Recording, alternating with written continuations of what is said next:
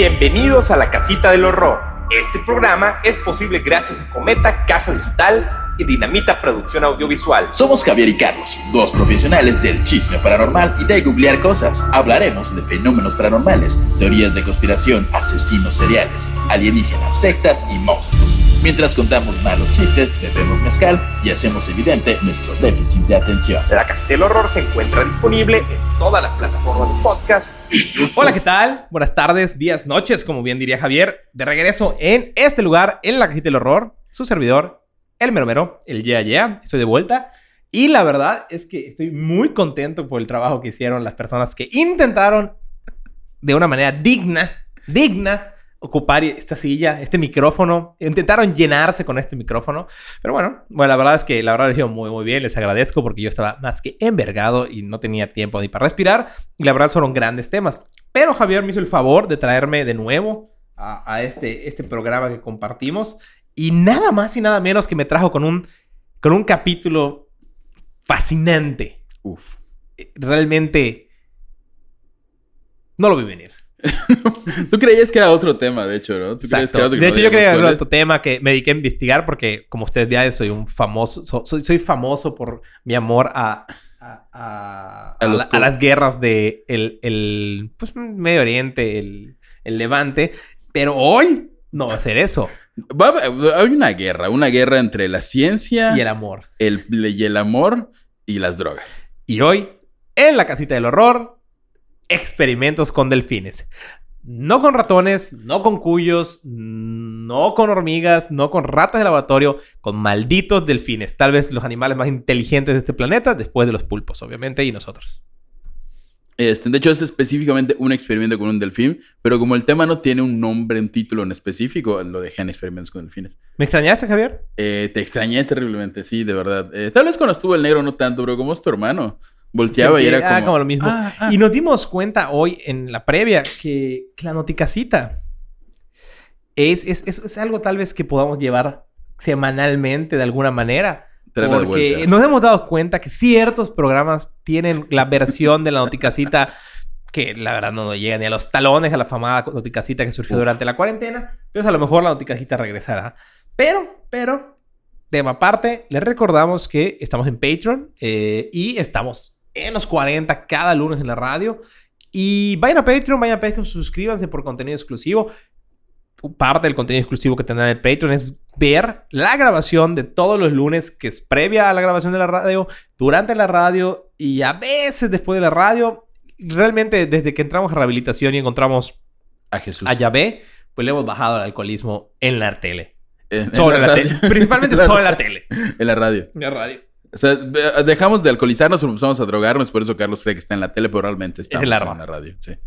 Y bueno, Javier, por favor, Este. es cantado. Si no es cantado, voy a decepcionar horriblemente. Claro que es cantado, Perfecto. ya, ya es cantado. Todos los temas de- del programa de hoy, al ser delfines y los delfines están en la playa, pues son temas playeros. De hecho, Luismi y Cristian Castro. eh, uno de Luis, nada más. Vale. Maná. No, no, no, playeros. Así como... fiesta en la playa. Se Ay, no. está. No, pero estaría bueno eso. Eh, vamos a empezar con un- la típica. Capítulo 1. Vamos a la playa, oh, oh, a buscar cetáceos, oh, oh, vamos a estudiarlos, oh, oh. Gran canción de los Joao. Wow. Este, por favor. Bueno, eh, antes de comenzar con esta historia de sexo, interespecie y polémicos experimentos, debemos comenzar con la cosa que une a los científicos, los drogadictos, los soñadores, los poetas y Jesús. El El mar. O mira el mar. Pero bueno, Jesús camina encima, así que lo une de una manera muy cercana. Es- Además mira. era un pescador. Era un pescador de hombres. Exacto. Tú eres pescador de hombres. Eh, pues estoy dándole duro al tema del culto. O sea, creo Que podría pronto ser un gran podría pescador. ser un gran pescador de hombres. Este, y es mirar el cielo, no mirar el mar. Ah, bueno, Pero mira- es casi lo es mismo. es lo mismo, está estrellas. en el cielo y así. se refleja y demás. Era mirar el cielo. Eh, el 1 de noviembre de 1961, en el Observatorio Nacional de Radioastronomía de Green Bank, 10 científicos se congregaron para chismear de la posibilidad de comenzar a intentar captar señales alienígenas utilizando radiotelescopios y especialmente el de dicho observatorio. Algo que sabemos que se ha hecho y se hace constantemente con Sí, sí, sí. muchos eh, radioobservatorios. El, el Hubble, ¿no? Es como el más... No, ese es un telescopio espacial. Ese Ah, no es un radioobservatorio. Pero aquí pues es un observatorio. Ok. Ra- ra- radiotelescopio. Eh, ¿Quiénes eran los chavales que soñaban con comunicarse con alienígenas? Eh, perdón. ¿Quiénes eran los chavales que soñaban con la comunicación con alienígenas? ¿Y qué chingados tiene esto que ver con delfines? Pues ya ¿Cómo es- verán. ¿Cómo es el delfín? ¿Cómo es? Pues ya verán, la muchachada estaba compuesta por Frank Drake, conocido por la ecuación de Drake, que estima el posible número de civilizaciones alienígenas que pueden haber. A él lo acompañaba nada más y nada menos que el mismísimo señor, me quito el sombrero, no necesita presentación, Carl Sagan. El físico Philip Morris, que aparte como trabajo lateral vendía cigarros. Sí, eh, Phyllis Morris. ajá, eh, vendía cigarros. Sí, sí, sí. eh, en una cajita. De, sí, sí, o sea... Iba a la calle con una cajita y tenía cigarros. y vendía sí. cigarros Phil Morris y se llaman Phil Morris. el Philip, mismo. Philip Morris, sí. Soy se- el señor Philip Morris.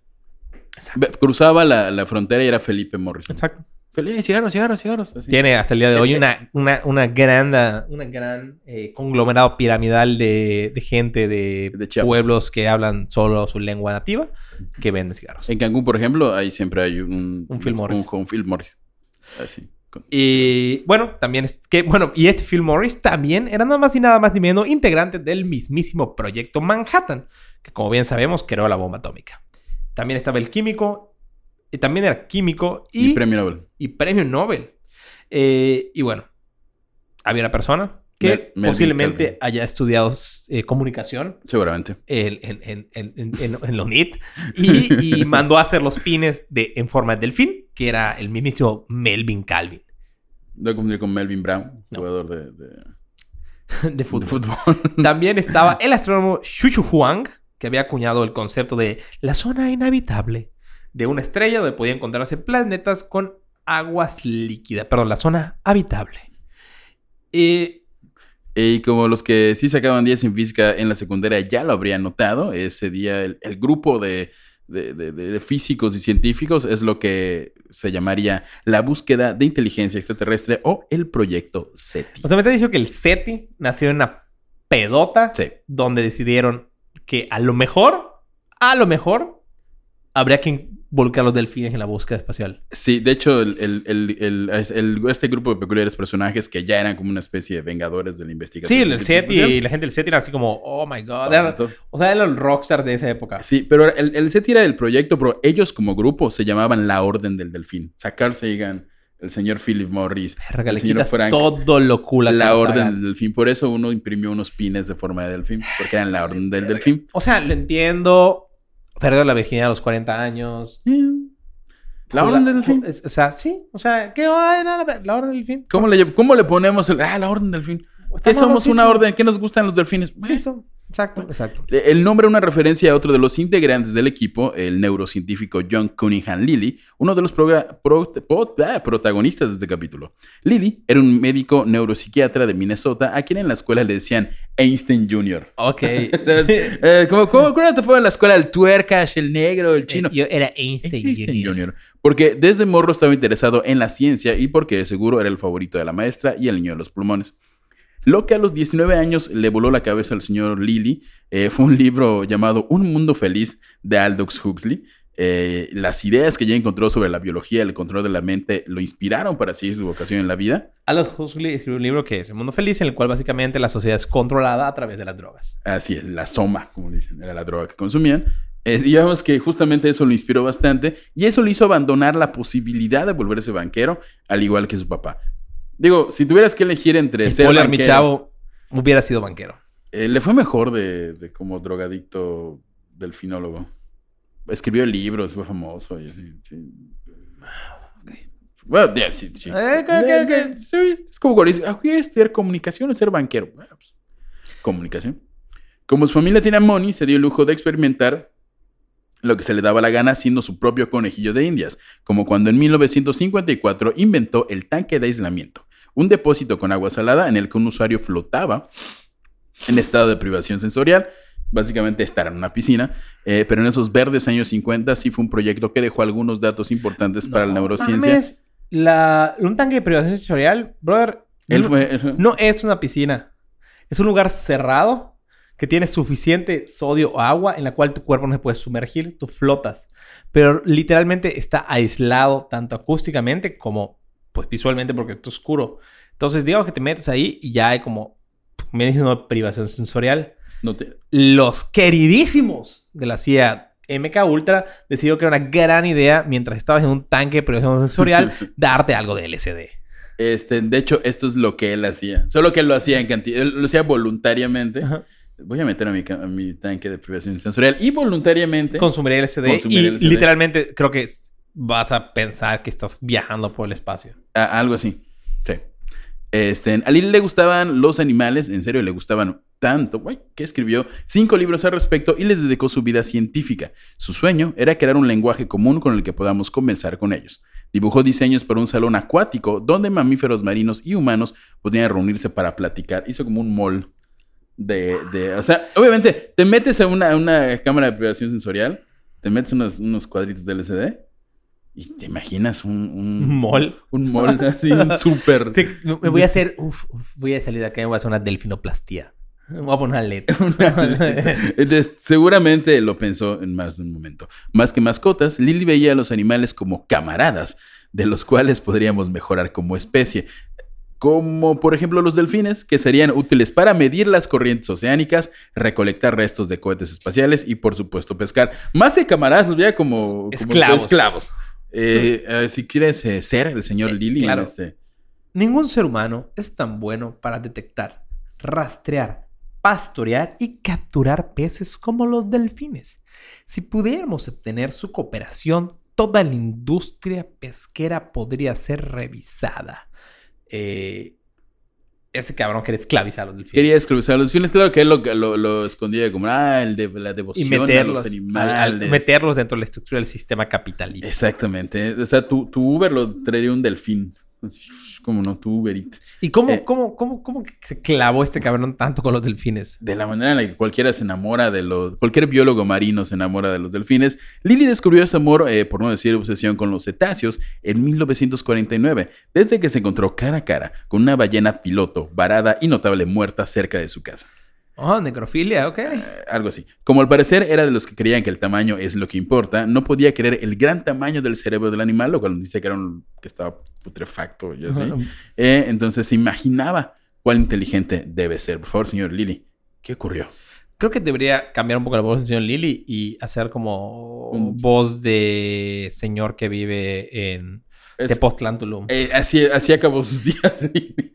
Estás hablando de una época en la ciencia en la que no todo el mundo piensa en una correlación entre el tamaño del cerebro y lo que puede hacer el cerebro, carnal.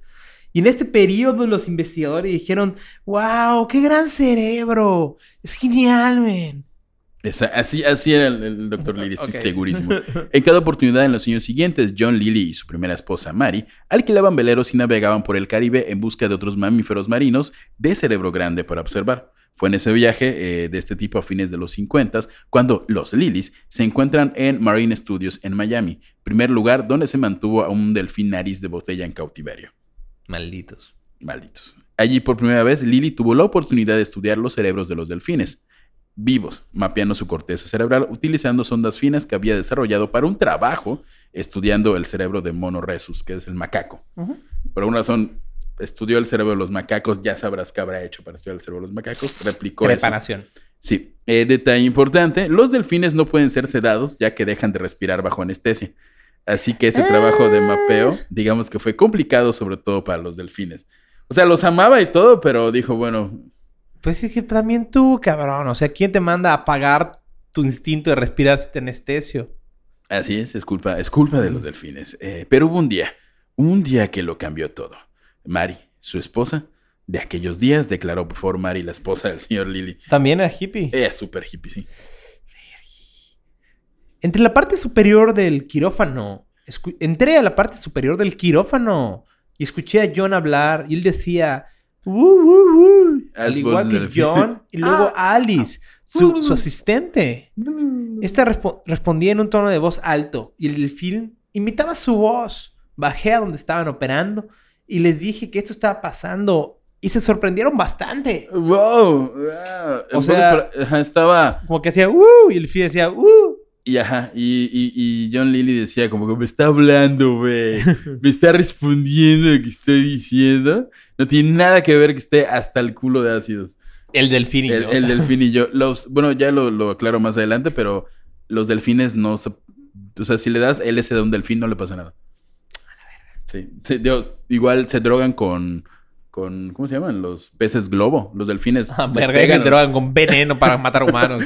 se- los peces globos le- les pican, los delfines se inflan por una y segregan una cosa, Neurotoxina. una neurotoxina, que es como su método de defensa. Y entonces con eso se drogan los delfines. Cool. Y eh, pican al Estás al diciendo, globo Javier, hasta que matarlo. drogarse es parte inherente de todo ser vivo. Este, en sí, aunque no, si la droga, iba a decir, si la droga no sale de otro ser vivo, pero recordemos que está el adrenocromo que técnicamente sale Acaba de salir de otro ser vivo. Bueno, sí, o sea, sí, por eso sí, o sea, la droga no debería salir de otro ser vivo. Los delfines golpean a otros peces para quitarle Sí, droga. y eso es lo que está mal. La droga debe salir de la Pero es la naturaleza. naturaleza. O sea, es- Está diciendo que la naturaleza. Está diciendo que la Pachamama no sabe lo que hace. Este, yo, yo digo que los, de, los peces globo deberían cuidarse más. en lugar de estar. Y los delfines son unos culeros también. Los delfines violan. Eh, de hecho, son la especie que más viola después del ser humano. Sí. este, de hecho, violan hasta otras especies, creo. De hecho, hacen gangbangs, rape bangs. Sí, sí. O sea, si, si, lo- si, si hubiera cámaras de video y los llevara a juicio, había una banda de delfines violadores llamados los porquis, seguro. los porquis del mar. Eh, sí, sin pedos. Sí, sí, sí, son, son, son seres horribles, bellos y hermosos. Y, pero y horribles. horribles por dentro. Sí, aplastan al pez globo para drogarse. Y luego rapear. Seguramente lo violan igual después de que está muerto. Este, John posiblemente vio este comportamiento Vea, ¿de como qué comportamiento? el, el- la que le respondió al delfín. Ok. Que John le dijo, hola delfincito. Y el delfín dijo, ah, ah, Y ya dijo, me está hablando. Eh, me está hablando a mí. No sé si ya es un delfín. Ah, ah. Eh, te, te sale mejor, haz como delfín. Así. Este, este comportamiento, como el deseo de los delfines de comunicarse con los humanos. De ser así, aquí había nuevas y emocionantes oportunidades para la comunicación entre especies. Todo ese viaje ácido de, creo que el delfín me habla, se resume en un libro llamado mm, eh, Man and Dolphin. Wow. Eh, ahora, después de esta introducción de la pasión de un hombre por los cetáceos, volvamos con los Vengadores de la Investigación Espacial. Durante, ya en la primera conferencia del SETI, John Lilly había ganado popularidad con su libro, tanta popularidad que los, los del SETI le dijeron. De entrada, creo que era el loquito del SETI. O sea, le dijeron, sí, sí, no hay pedo. Ven, ven a los Avengers. Vas a ser Hawkeye. Ah, es verga. Me gusta Hawkeye. Hay, hay un dios ahí, cabrón. Pero Hawkeye es chido. Bueno, ok, va a ser Hawkeye. Bueno, ¿quién más puede ser? Eh, No, no, de, lo- bueno, de los del, del cine. Sí, pero- ¿Ant-Man? Ant-Man. Va a ser Angman. Ah, el graciosón. El... Ah, sí, tú tienes ideas raras Uh, y la verdad no haces nada sin tu traje y a veces la cagas aún con el traje. Sí, tú vas a ser Angman. Uh, Ant-Man, sí. Ah, exactamente, como Ant-Man. Este, entonces, el- se proponían establecer un puente de comunicación entre los humanos y los delfines, animales dotados con gran inteligencia y sin corazón, pero son unos hijos de puta, y de un lenguaje propio que articulaban a través de espiráculos de la res- respiración, que no sé qué es, pues lo decía acá. La idea volvió locos a los mencionados científicos, donde ya, si ya dijimos estaba Carl Sagan allí, que no sé qué hacía ya, pero supongo que le gustaban las drogas. Ya nombrados como la Orden del Delfín, Lily se une oficialmente al grupo para trabajar en su plan de hablarle a los delfines. La pandilla científica pensaba que tras hablar con los cetáceos sería clave para la comunicación con cualquier civilización extraterrestre. ¿Dónde sacan esa madre? O sea, la verdad, estoy escuchando que tenemos una de las mentes más privilegiadas de, de las últimas generaciones ahí. Contra un premio Nobel y un chino que, de- que seguro era una verga porque era chino y estaba Era Carl Sagan, chino. o sea, Sí, tiene que ser una verga. Sí. Y decidieron Sí, que los delfines efectivamente. hablarían con los extraterrestres. No, no, no, no, no. Mira, ¿sabes qué hubiera? O sea, si me hubieran dicho, en buen pedo, si me hubieran dicho, vamos a hacer que los delfines nos digan dónde está la Atlántida hundida, tiene más sentido. O sea, mucho más sentido. Su, plan era más que nada como decir, si podemos hablar con los delfines, enseñarles a hablar a los delfines, comunicarnos con los delfines, esa es la clave para poder comunicarnos con extraterrestres. No, no. Lo que estos cabrones decían era básicamente que iban a hacer que los delfines fueran sus traductores con extraterrestres. Algo así. O sea, imagínate lo difícil que sería llegar a una conferencia internacional y tener que llevar una pecera porque ahí va tu ahí va tu intérprete, cabrón. ¿Dónde es la junta inter, inter- Es que- en la luna? Ah, No, es un... O sea, está complicado No puedes porque ir a mi planeta, necesito señor. 10 mil litros de agua para mi intérprete. Tiene. ¿Qué tan salina es su agua? Eso lo tenemos de, de, de mar, delfines de mar para traducir. Y sería la Malinche sería un delfín. Yo hubiera preferido que digan, no, queremos encontrar Lemuria. Ajá, ajá, hubiera tenido más sentido. Mucho más sentido. Pero no, querían, querían hablar con delfines para poder hablar con extraterrestres. Eh, Frank Drake, que eh, ya he mencionado, orden- parte de la orden del. Y aparte del nombre culero, la orden del delfín. Culerísimo. Este, quien acababa de completar el primer experimento para detectar señales de civilizaciones extraterrestres usando radiotelescopio, eh, comentó, podría ser la voz del científico Frank Drake, nada que ver con Drake Bell. Eh, ¿Tú crees que igual era como de Tulum o este ya era más serio? No, es más como, yo lo veo más como más serio, más cocainómano, no se metía LSD, más como que... Eh, fue un libro muy interesante porque tenía estas nuevas ideas sobre criaturas tan inteligentes y sofisticadas como nosotros. Y sin embargo, que vivían en un medio muy diferente. Inmediatamente vi paralelismos con el trabajo de Lily, porque ambos queríamos comprender tanto como pudiéramos sobre los desafíos de comunicarnos con otras especies inteligentes. Habla así porque de pronto le das un bajón de, de heroína. ¡Ah, la. Ah, rushea, exactamente. Este, ¿qué, qué más? Ah, Creo que eh, no consuman drogas. Debemos dar buen mensaje. Este capítulo se habla de cómo la ciencia drogó animales. Sí. y le hizo otras cosas a los animales también. Eh, es interés Pero ¿tú crees que hizo una buena interpretación de, de, de Drake. Drake Drake o pudo haber sido más Tuluminati? O sí, ah, sí hizo un No, buen trabajo con el cocainómano. Me, me gustó, me gustó el trabajo de cocainómano. Ok. No sé cómo lo hiciste también, pero confío en tu. Creo que deberíamos dejar de hablar de esas cosas porque ya nos demandaron, ya, ya nos acusaron en YouTube una vez por decir cómo...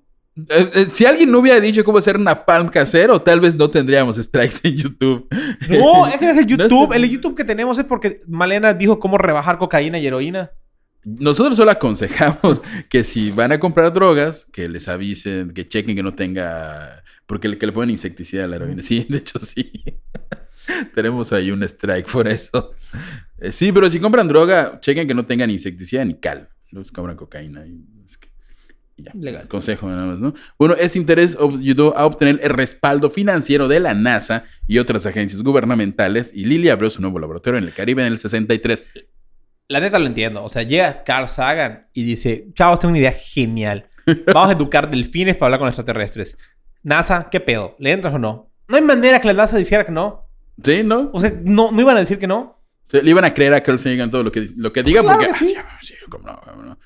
Este... ¿Vas con la siguiente? La siguiente canción. eh, ¿No quieres cantar tú? ¿No? No. De- por cierto, dijeron que de los que cantaron, el negro fue el que mejor cantó, ¿eh? Nos aprovecho para... Le, le recordamos que vean sus episodios anteriores donde pues podemos ver a la serie de relevos que estuvo supliendo a Carlos Castro, quien ya está de vuelta y qué emoción, qué felicidad. Vamos al capítulo 2. Sol, arena y mar. Es todo lo que quiero ahora. Y también hablar con animales y personas. Siempre discutimos, un poco nos reímos. Oye, por cierto, Continuar con este, este amor. ¿sabías que esta canción fue compuesta por Salo Loyo, uno de los maestros de Compass Stage, nuestro patrocinador? Él, ¿Él escribió? escribió o coescribió la canción. Está súper cool. Está ¿Y quién cool. es el loyo? Salo Loyo es eh, uno de los músicos más emblemáticos de Luis Miguel y maestro. Ah, sí, sí, sí. Sí, es maestro en Compass State. Tiene un curso de Así- producción así musical que es. está increíble. Además, la producción quedó increíble. Y Sí, Compass Stage es el patrocinador, como ustedes bien saben. Así que Vayan. vayan, vayan y pronto también nosotros tenemos nuestro, nuestro cursito por ahí, rozando Ya- las estrellas. Ah, sí, es rozando las estrellas. Ya estamos, ya estamos ahí en esos trámites pendientes de Compass Stage porque se vienen cursos muy buenos, como uno donde de nosotros. de nosotros. Con un laboratorio y un sueño, enseñar a los delfines a hablar, Lily su equipo con el y, antropólogo y lingüista Gregory Bateson, Gregory Bate, Gregorio Bateson, quien se encargaba de estudiar la comunicación entre los delfines, pero se necesitaba una persona que se ocupara de la tarea más importante. O sea, necesitaba una maestra, la importancia de la educación. No puedo Eh, creer. y aquí entra en escena la otra protagonista humana de esta historia, Margaret Hope Lovett, una joven que trabajaba en un hotel local y que se presentó voluntaria para el trabajo sin, infor- sin formación científica, pero con un gran entusiasmo y dotes de observación, y tal vez un extraño sueño que tenía desde pequeña, hablar con animales. Eh, Margaret Howe Lovatt creció con historias de animales parlantes. En entrevistas menciona un libro de un gato parlante llamado Miss Kelly. Por favor, Margaret Howe Lovatt. Era una historia sobre un gato que podía hablar y entender a los humanos. Y se me quedó grabado que tal vez existía esa posibilidad. Eh, ok. ¿Qué libro te hubiera marcado así como Margaret Howe Lovatt de niño? No sé. Harry Potter y la magia que existe. Ah, A mí me mamaba las películas de Disney, la de La espada en la piedra y la de Robin Hood. Robin Hood era un zorro que tiene un arco. sí. ¿Sí? ¿Por qué te gustaba el zorro con un arco? Estaba chingón esa de Disney. ¿Sí? Era pre, tempor- pre- pre-época princesas, ya sabes. Pero ajá, donde eran donde era lo, lo- lo cool no era que fueran princesas, era ser animales. Aunque Blancanieves fue de antes, pero Blancanieves es princesa. princesa, sí. princesa. En cambio, la espada en la piedra. No, la espada en la piedra tiene princesa. Está, no, no, está muy verano, está ¿Sí? verano. Ok, zorros con, con narcos. A diferencia de la mayoría de los niños al crecer, Lobat no dejó de atrás ese deseo y a los 20 años viviría en una isla caribeña de St. Thomas y sus ojos brillaron de ilusión cuando en Navidad de 1973 su cuñado mencionó un laboratorio secreto No tan secreto al parecer. secreto en el extremo de esta isla donde estaban trabajando con delfines. ¿Cómo mandas a tu cuñada? Hay un laboratorio secreto donde están trabajando con delfines. ¿Saben cómo le dicen en Cancún a eso? Laboratorios de coca. Así les dicen. Tráfico en, de blancas. En Cozumel. Por lo que decidió visitar el laboratorio a principios del siguiente año, pues tenía curiosidad. Eh, y recuerda, Lobat, por favor. Eh, conduje hasta ahí por una colina embarrada y en la parte inferior había un acantilado con un gran edificio blanco. Suena como un lugar así como de, de, Su- de- suena. de villano. su- ajá. Lobat, Lobat fue recibida por un hombre alto de cabello revuelto, vestido con una camisa abierta y fumando un cigarro. Suena Era- trata de blancas. Blanca. Suena a una casa de seguridad del narco, eso. Él preguntó, ¿por qué viniste aquí? ¿Por qué ven este qué? Eh, La persona que dijo era Gregory Bat- Bat- Bat- Battenson. Bateson. Bueno, escuché que tenías delfines. Verga. Eran los setentas y, y nada pasaba malo en el mundo. Escuché que tenía. Hola, señor. ¿Tienen delfines? sí, pequeña, ven. Y pensé que vendría y vería si había algo que pudiera hacer o alguna forma en la que pudiera ayudar. Impresionado por su valentía, Battenson invitó a que se encontrara con los animales y le pidió que los observara un rato y escribiera lo que vería- viera. O sea, Sí, sí, sí, sienta ya y escribe. es que. O sea, gente ahí buscando chamba. Y no, yo estudié eh, cinco años de un doctorado. doctorado. Ah, mira. Esa chava es muy valiente porque no, no le tuvo miedo a nuestro guardia que parece ahí trata blancas. Eh, y bueno, a pesar de su formación científica, Su falta de formación. su falta, Lobat resultó ser una observadora intuitiva del comportamiento animal. Y Battenson le dijo que podría volver cuando quisiera. Había tres delfines, recuerda Lobat. Peter, Pam y Sissy. Sissy era la más grande, insistente, ruidosa. Ella dirigía el espectáculo. Pamela era muy tímida y temerosa. Y Peter era un chico joven. Peter. Era sexualmente mayor de edad y era un poco travieso. ok. Acá ya empieza a mover. Sí, como que, como que Margaret de... ¡Ey, ey, ey! Espérate, esas observaciones, ¿quién las pidió? ¿Por, por, por qué este, pusiste la medida del miembro viril de, del- De del- Peter. de Peter? Eh, y como un dato curioso, los tres delfines traídos eran de Marine Studios, donde eran coprotagonistas de la popular serie Flipper. Así es. Eh, Ahí está la, la leyenda urbana de que Peter eh, era Flipper, pero... Pero era coprotagonista. O sea, Era había muchos delfines. Es que, Fue- eh, o sea, sí fue Flipper en algún momento. En algún momento luego seguramente se murió. no, lo llamaron para el experimento. Y, Lo llevaron y- para hablar con extraterrestres y dijo, pues a huevo, qué chingón voy a estar o haciendo sea, en la serie. triunfar televisión?" en la tele o hablar con o extraterrestres. ser el, el- el- el- el vínculo entre la humanidad y las estrellas, obviamente. Y, y aparte ahí había una humana que echaba ojitos. Ok. Además. Este, de los pisos superiores, colgaba de- del laboratorio que parece villano, colgaba una piscina marina que albergaba a los tres delfines. La instalación había, diseñada muy había sido diseñada muy posiblemente en drogas eh, de John Lilly. ¿Te acuerdas que había pensado en ese mall, en ese Walmart? De, Ah, algo sí. así. No le dio, obviamente. No llegó a eso. No llegó a eso, pero sí logró hacer como una estructura tipo parque acuático para que pudiera estar. Ok. Es, aquí Lily esperaba estar en comunión con las criaturas, alimentando su capacidad para hacer sonidos similares a los humanos a través de sus orificios de ventilación. Me da mucha risa que... Oye, pero no te acuerdas bucales. No importa. No Con tu edificio es más que Con tu suficiente. orificio. Fue la propia Loba quien sugirió una ambiciosa modificación. En lugar de tener a los delfines dentro y a los humanos fuera del agua, ¿por qué no, maldita sea, inundar toda la casa y convivir con ellos las 24 horas del día?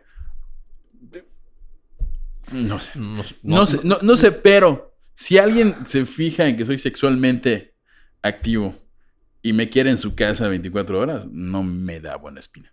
Sí, o sea, también ten en cuenta que van a inundar una maldita casa. Ajá. Pero seguro esto fue una buena idea. Sí, y luego tu jefe es un drogadicto, porque sí, a huevo, inúndala, inúndala, Ah, ¿cómo no? güey? huevo que sí, es lo que nos faltaba. De hecho, la idea convenció a- al otro verga, a ese A Lilith. Lily y a Ba- Bates, el de Bateson. la camisa abierta. Así que reformó el recinto para que Lobat pudiera vivir día y noche con uno de los animales. La propia investigadora eligió a Pete, un joven delfín aún no entrenado en el lenguaje. que, que, como recordamos, la- lo describió como sexualmente mayor. Exacto. En 1965 comienza el experimento de convivencia. No había captado que este que, que, que, que Margaret Love Hobart hace todo lo posible para estar a solas con Peter. ¿Con Pete? ¿Sí? ¿Sí? Sí, O sea, como que, ay, mira, es sexualmente mayor. Vamos a inundar la casa para que esté Para, para que y yo estemos siempre. juntos, siempre. Este, digo, el detallazo y siempre se agradece que sea mayor de edad, porque eso vio. A ver, bro. Marga- ¿Qué- Margaret- espera, Margaret espera, dijo- Explícame. Margaret ¿A qué? dijo, a huevos mayor de edad. Pon la esperanza de vida de un delfín. ¿Cuánto es la esperanza de vida de un delfín? Búscalo. mayor de edad que verga. No tiene sentido ser mayor de edad De un, de un hombre, de un delfín. No, estamos en una búsqueda en este momento. La esperanza promedio de un delfín es de... Acá, Eh, no sé. no, aquí está. Eh, eh, punto esta, Estela. 50 a 60 años. Y madurez sexual de un delfín. Ah, demonios. No, estamos buscando la madurez sexual del delfín en este momento. No, no se vayan, quédense con nosotros. De un delfín. A los dos días. Ahora a los 5 o 7 años. Ok, de edad. hablando ¡Qué de- horrible! Eres Margaret Love.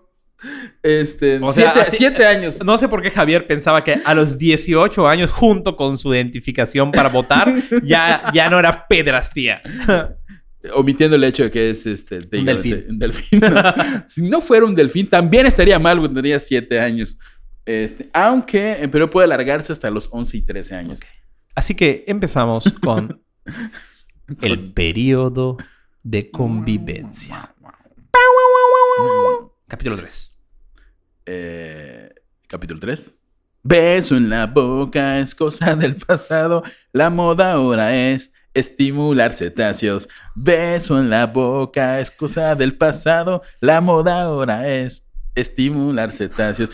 No puedes negar, me quedó Ah, mm, fino, fino. fino, fino. Fino, fino. Este, de los tres delfines, Margaret Hope desarrolló un vínculo especial con Peter, Claramente ya lo vimos. un joven delfín mular o nariz de botella, macho. Después de algunas semanas, Hope tuvo éxito con algunos experimentos con Peter y fue entrenado para hacer un intento de pronunciar sonidos. La entonación de las palabras en inglés.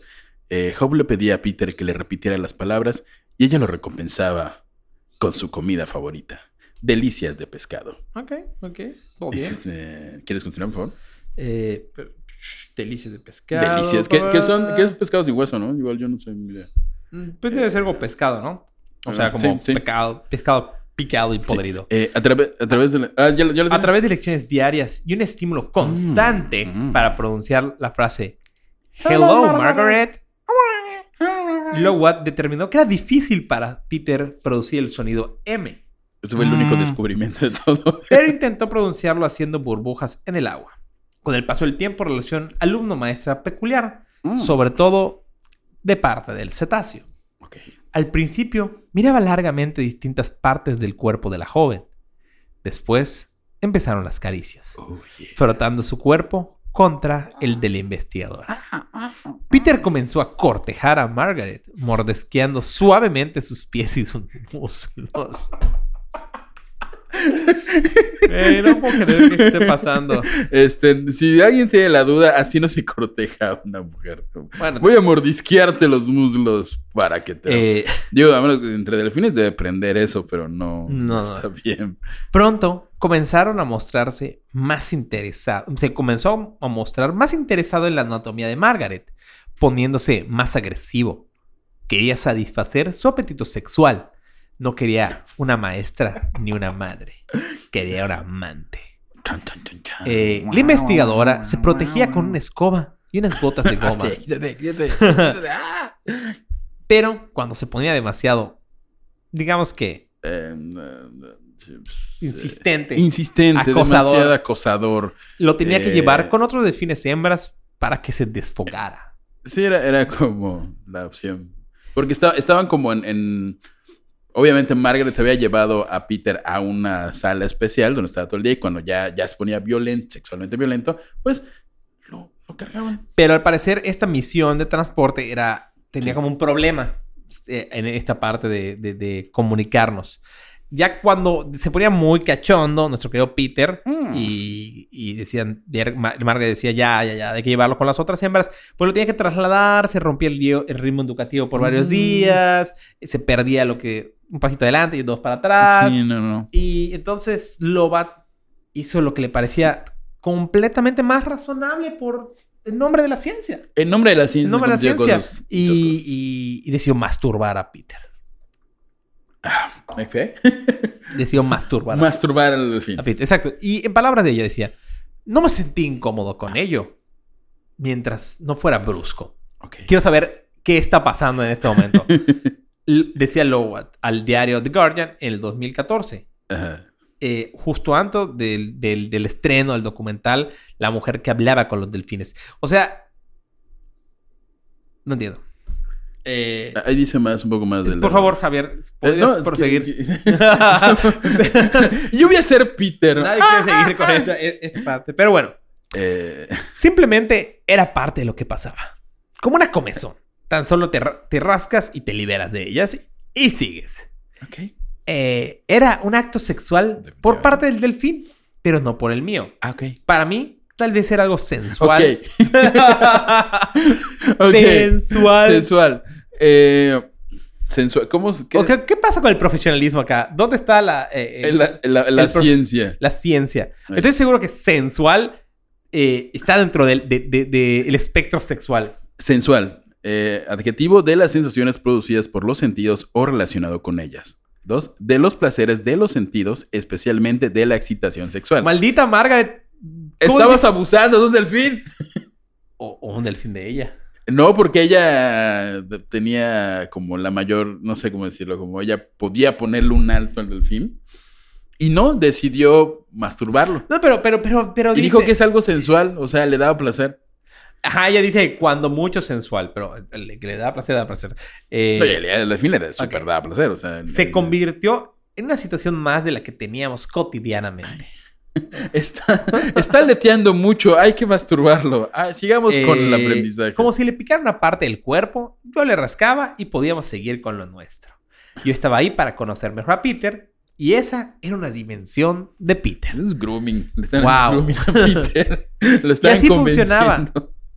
No era algo privado, era alguien, era algo que la gente podía observar. Además, ajá, estaba como en el todo así, no sé qué. Ay, oye, este Margaret, ¿por qué? ¿Qué le pasa a Peter? Ah, son las 3 de la tarde. Le Es su hora de Es su masturbar. hora de masturbarse. Dame dos minutos. ¡Wow! ¿Cómo hago un delfín? Javier, por favor, ¿quieres continuar? Este- no vamos a, de- a decir que masturbar a un delfín sea punto clave para que su cerebro evolucione, pero al parecer, desde dicha práctica, desde que se comenzó a hacer dicha práctica, masturbar al delfín, Peter consiguió, consiguió pronunciar la palabra ball e imitar, más no entender la estructura de las frases de su cuidadora. O sea, después de que lo empezó a masturbar, y esto es como leyenda de la leyenda, o sea, Ah, Dicen que ya pudo decir ball. El delfín pudo decir ball, ball. No sé qué significaba ball en su cabeza, pero desde que lo masturbaban decía ball y podía imitar la, como la fonética un poquito de lo que decía Margaret. Este, ya se acabó el capítulo porque este es un capítulo dedicado a masturbar a un delfín. Este, ¿qué canción es esta? Capítulo 4. Más de 50 veranos. Hace hoy que no nos vemos. Ni tú ni el mar del cielo. Ni científico loco que me trajo a ti. Si pudiera volver a nacer. ¿No te acuerdas de la, la oreja de Van Gogh? Gran canción. La playa. Porque está en la playa, en la playa. Hubiera puesto la de... Estoy seguro que esta historia no acaba con comunicarnos con seres de otros planetas. Spoiler, no. No ayudó en nada a la comunicación con extraterrestres. Javier, por favor. Un día Lobat se despertó, Margaret Lobat, y fue a comprar una de las dos revistas que llegaban a la región, Hostler. Para los que no sepan, Hotlet es básicamente la competencia de Playboy. en los 60 que era más así, ¿ya sabes? En ella había un especial de dos páginas en el que se hablaba de los encuentros entre ella y el paciente, o sea, Peter, como Sofilia. Lo, spoiler. No le dije un spoiler, dato cultural. Lo maldita sea, era. Era Sofilia, pues y es sensual para ella, obviamente es Sofilia. Eh, aunque la doctora intentó comprar todos los ejemplares. ¡Dámelos!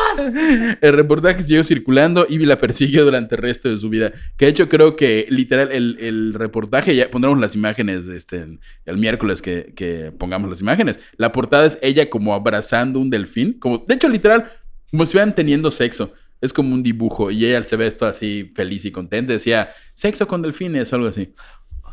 Que, que bueno, prácticamente es lo que hacía. Yo no, no tenía sexo con él, pero que, sí hay casos de sexo con gente que tiene sexo, sexo con delfines. Hay, hay- no recuerdo el nombre, pero hay un documental de un güey que se declaró zoofílico y tuvo sexo con un delfín. Ok. La gente Era- está loco.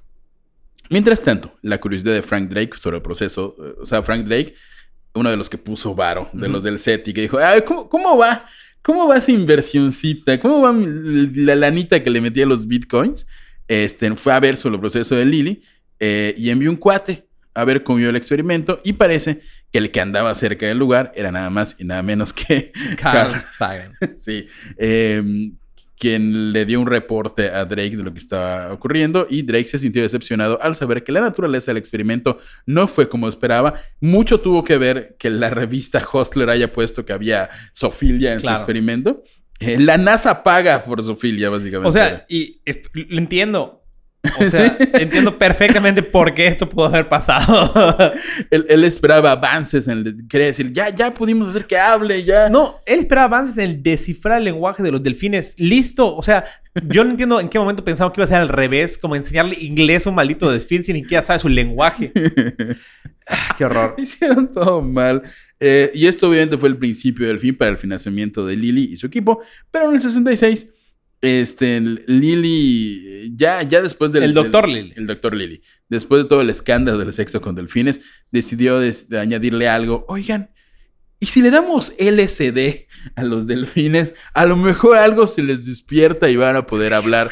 Es que Eh. la glándula pineal de los delfines cha- es, es- es que tienes que despertarla para ver el cosmos. Exactamente, y consiguió LSD, que por cierto la consiguió en una fiesta de Hollywood eh, a través de la esposa de Ivan Tors, productor de la película de Flipper. este. O sea, ella te puede conseguir un delfín o LSD. Ajá. ¿Qué quieres? ¿eh? ¿Un delfín? ¿LSD? Que tengo unos delfines ahí que brincan. Eh, Lily dice, pero aquí que pasó de ser un doctor en bata con el inicio del experimento, un maldito hippie. O sea, fue como convirtiéndose en un señor de Tulum que, que fuma mucho LSD. Lobat consiguió, eh, Margaret Lobat consiguió que Peter no recibiera la droga. O sea, Como que dijo, ahí puso la línea. Ahí o dijo, sea, "No, a- ey, a ey, mi ey. no". Masturbar el fin está bien. Pero darle LSD, negativo. O sea, solo a Peter, porque Lily sí le dio LSD a los otros delfines. Sí, este, dijo, ah, no, al tuyo no, no pasa nada. Este, y perdió el interés completamente cuando se dio cuenta que el, el LSD no tiene efecto en los delfines. O sea, no se drogan con LSD.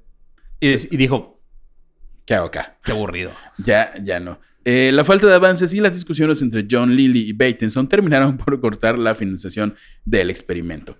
Este. Ay, espérame. Ahí al parecer, esta parte está adelante.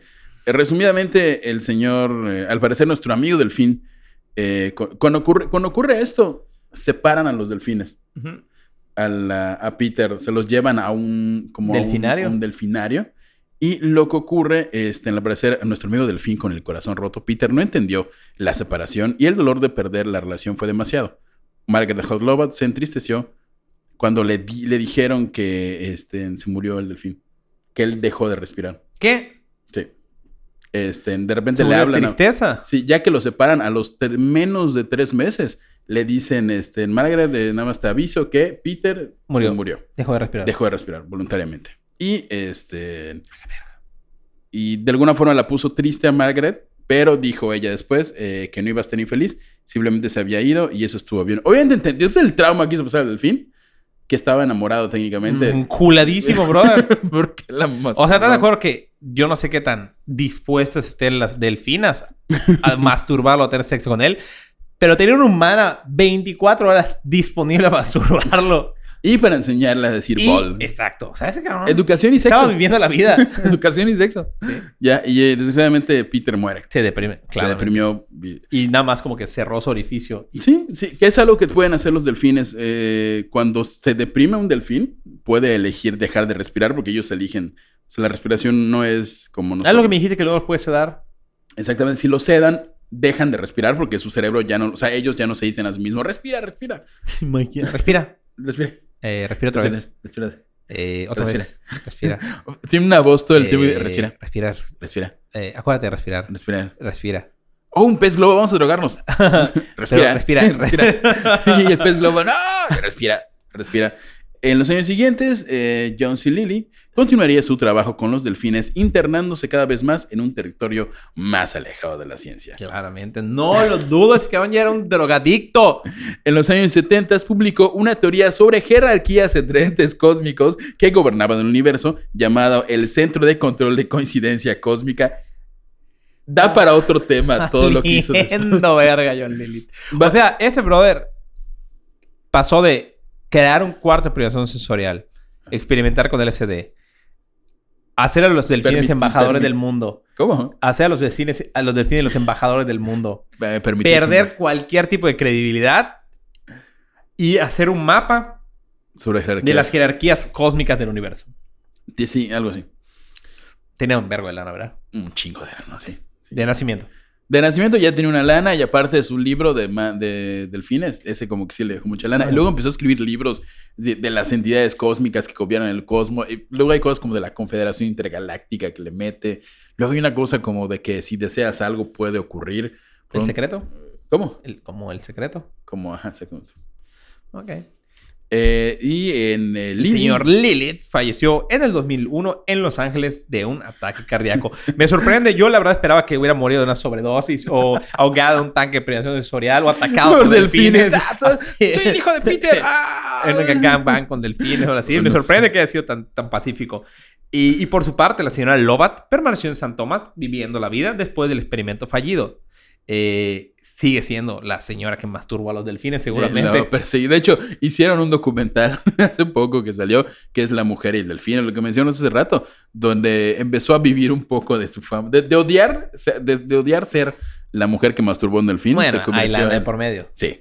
Y de hecho se casó con el fotógrafo original que trabajó en el proyecto, o sea, el que la fotografió masturbando un delfín, con, con el que tuvo tres hijas y la casa abandonada, la- de- o sea, el laboratorio lo convirtieron en Dolphin Point, un hogar para toda su Yo me familia. imagino que Margaret va, va a las 2 de la madrugada al estanque, que lo tiene lleno nada más, y va nada más a...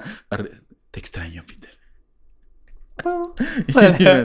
¿Qué haces, amor? Nada, nada, La nada. lagrimita de la Ok, y, y este capítulo la casita del horror, que es, es nada más para, para Estamos muy graciosos. Fue un gran capítulo, la verdad, Javier. La verdad es que fue mi No esperaba. regreso. Y yo estaba así durísimo, clavado, hablando. De hecho, le voy a contar rápidamente. Del próximo capítulo involucra a, a Israel, a, a Palestina, a Israel, toda la parte de Levante. Y, inva- y involucra muerte, como todos sus países. No nos, no nos voten, por favor, de YouTube por lo que acabo de decir. Y yo estaba clavadísimo, ¿no? Pa, pa, pa, datos históricos, así chingándole, no, es que esto y que la Mossad y no, y esto y estos experimentos. Y, oye, Javier, ¿me, me ayudas con el intro? Necesito que le des forma. Eh, hoy vamos a hablar de masturbar delfines en LSD. Y yo, ¡ah! ¿Qué está pasando? No, no, no toca ese, toca el de masturbar del Delfines y yo, perfectísimo. Y acá Uy, estoy. ca- capítulo propuesto por Malena Molina, completamente. Yo ¿Ya viste el del Margaret, la señora que masturbó un delfín? La- ¿Qué? Y, y bueno, ese fue el, el capítulo de hoy. Les agradecemos mucho. Yo estoy feliz de haber regresado a la cajita del horror podcast. Eh, creo que, que estuvo increíble. Y les recuerdo que, que estamos todos los lunes en, En los los 40, 40. Mérida con X variados temas, eh, siendo el mejor programa de las 8 de la Fue- noche del maldito universo. Claro que sí. Eh, los martes, en la cajita Eh, lo horror de los podcast. podcasts, los miércoles y los de misterio. Y Patreon, vayan a Patreon, vayan a Patreon porque estamos haciendo más y más cosas. Siempre Y- decimos que vamos a hacer más, pero ahí pueden ver nuestras caras mientras hacemos todo esto. Aparte de que Va a volver la noticasita, ya se hizo oficial. ¿Es un hecho? Es un hecho. es un hecho, la noticasita vuelve, la noticasita vuelve en otra versión tal vez, en otros momentos, pero la noticasita vuelve. Y muy probablemente la noticasita va a ser un panel de expertos que va... no, no, no, es en serio, o sea, la noticasita, la noticasita al ser tan amplia en los temas a tocar, necesitamos un panel de expertos, así como quinto grado que tiene a Marín, Joaquín López Dóriga y todo eso, eh, incluir un panel de expertos, expertos en el de- cual se encontrará el señor José Alberto Rosado, Experto en, eh, en cosas del agua. la En sirenos, en la experta búsqueda. Mariela Molina Experta en cosas de Japón y otakus. y el experto eh, en psicofonías, el señor Daniel Castro. Entonces, es- esa mesa, ese panel de cinco expertos estarán... Va a ser un programa de discusión. Exacto, y tendremos secciones, ¿no? O sea, como un programa de noticias oficial. Como, ah, las finanzas, ah, que el clima, ah, que la posición, que, ah, que la psicofonía, ah, que masturbar delfines. Ajá, ese es el tema de José Rosado completamente. Completamente. Masturbar de hecho, delfines. de hecho, eh, él tiene un, un, un degree. un delfín. Tiene un delfín que es Rod- Rodrigo. Ya, su delfín. regresando a temas serios. Pero. Aquaman. Aquaman habla con delfines. Sí.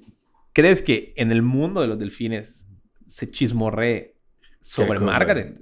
Sí, claro o que sea, sí. Claro los delfines sí, hablan sí, de la señora sí. que masturbaba a Peter. Sí, porque, porque recuerden que, que Peter muere en otro parque. O sea, lo llevan con otros delfines y se suicida. Entonces, yo creo que llegó. O sea, y, y- y algún delfín le dijo, oye, el Peter, ¿qué ¿por qué pedo? estás? ¿Qué pedo, chavo? Fue ¿Estás triste. bien?" No, es que yo tenía una morrita que masturbaba y se murió. Entonces, ese delfín lo contó a otros. Oye, ¿sabes qué? Se murió. La leyenda Exacto, la leyenda. Y yo sé que llegó Aquaman. La masturba delfín. Estoy seguro. Y, y José Alberto, como nuestro representante de Aquaman en progreso, eh, estoy seguro que, que sabe de la Sabe historia. Si no es que Él. él ha puesto en práctica las enseñanzas de la, de la Pero no sé si con delfines, porque no sé si hay. No es- no es muy lo suyo, delfines. ¿no? Sí hay mejor con delfines. meros. Sí, delfines, sí, peces delfines. ¿delfines?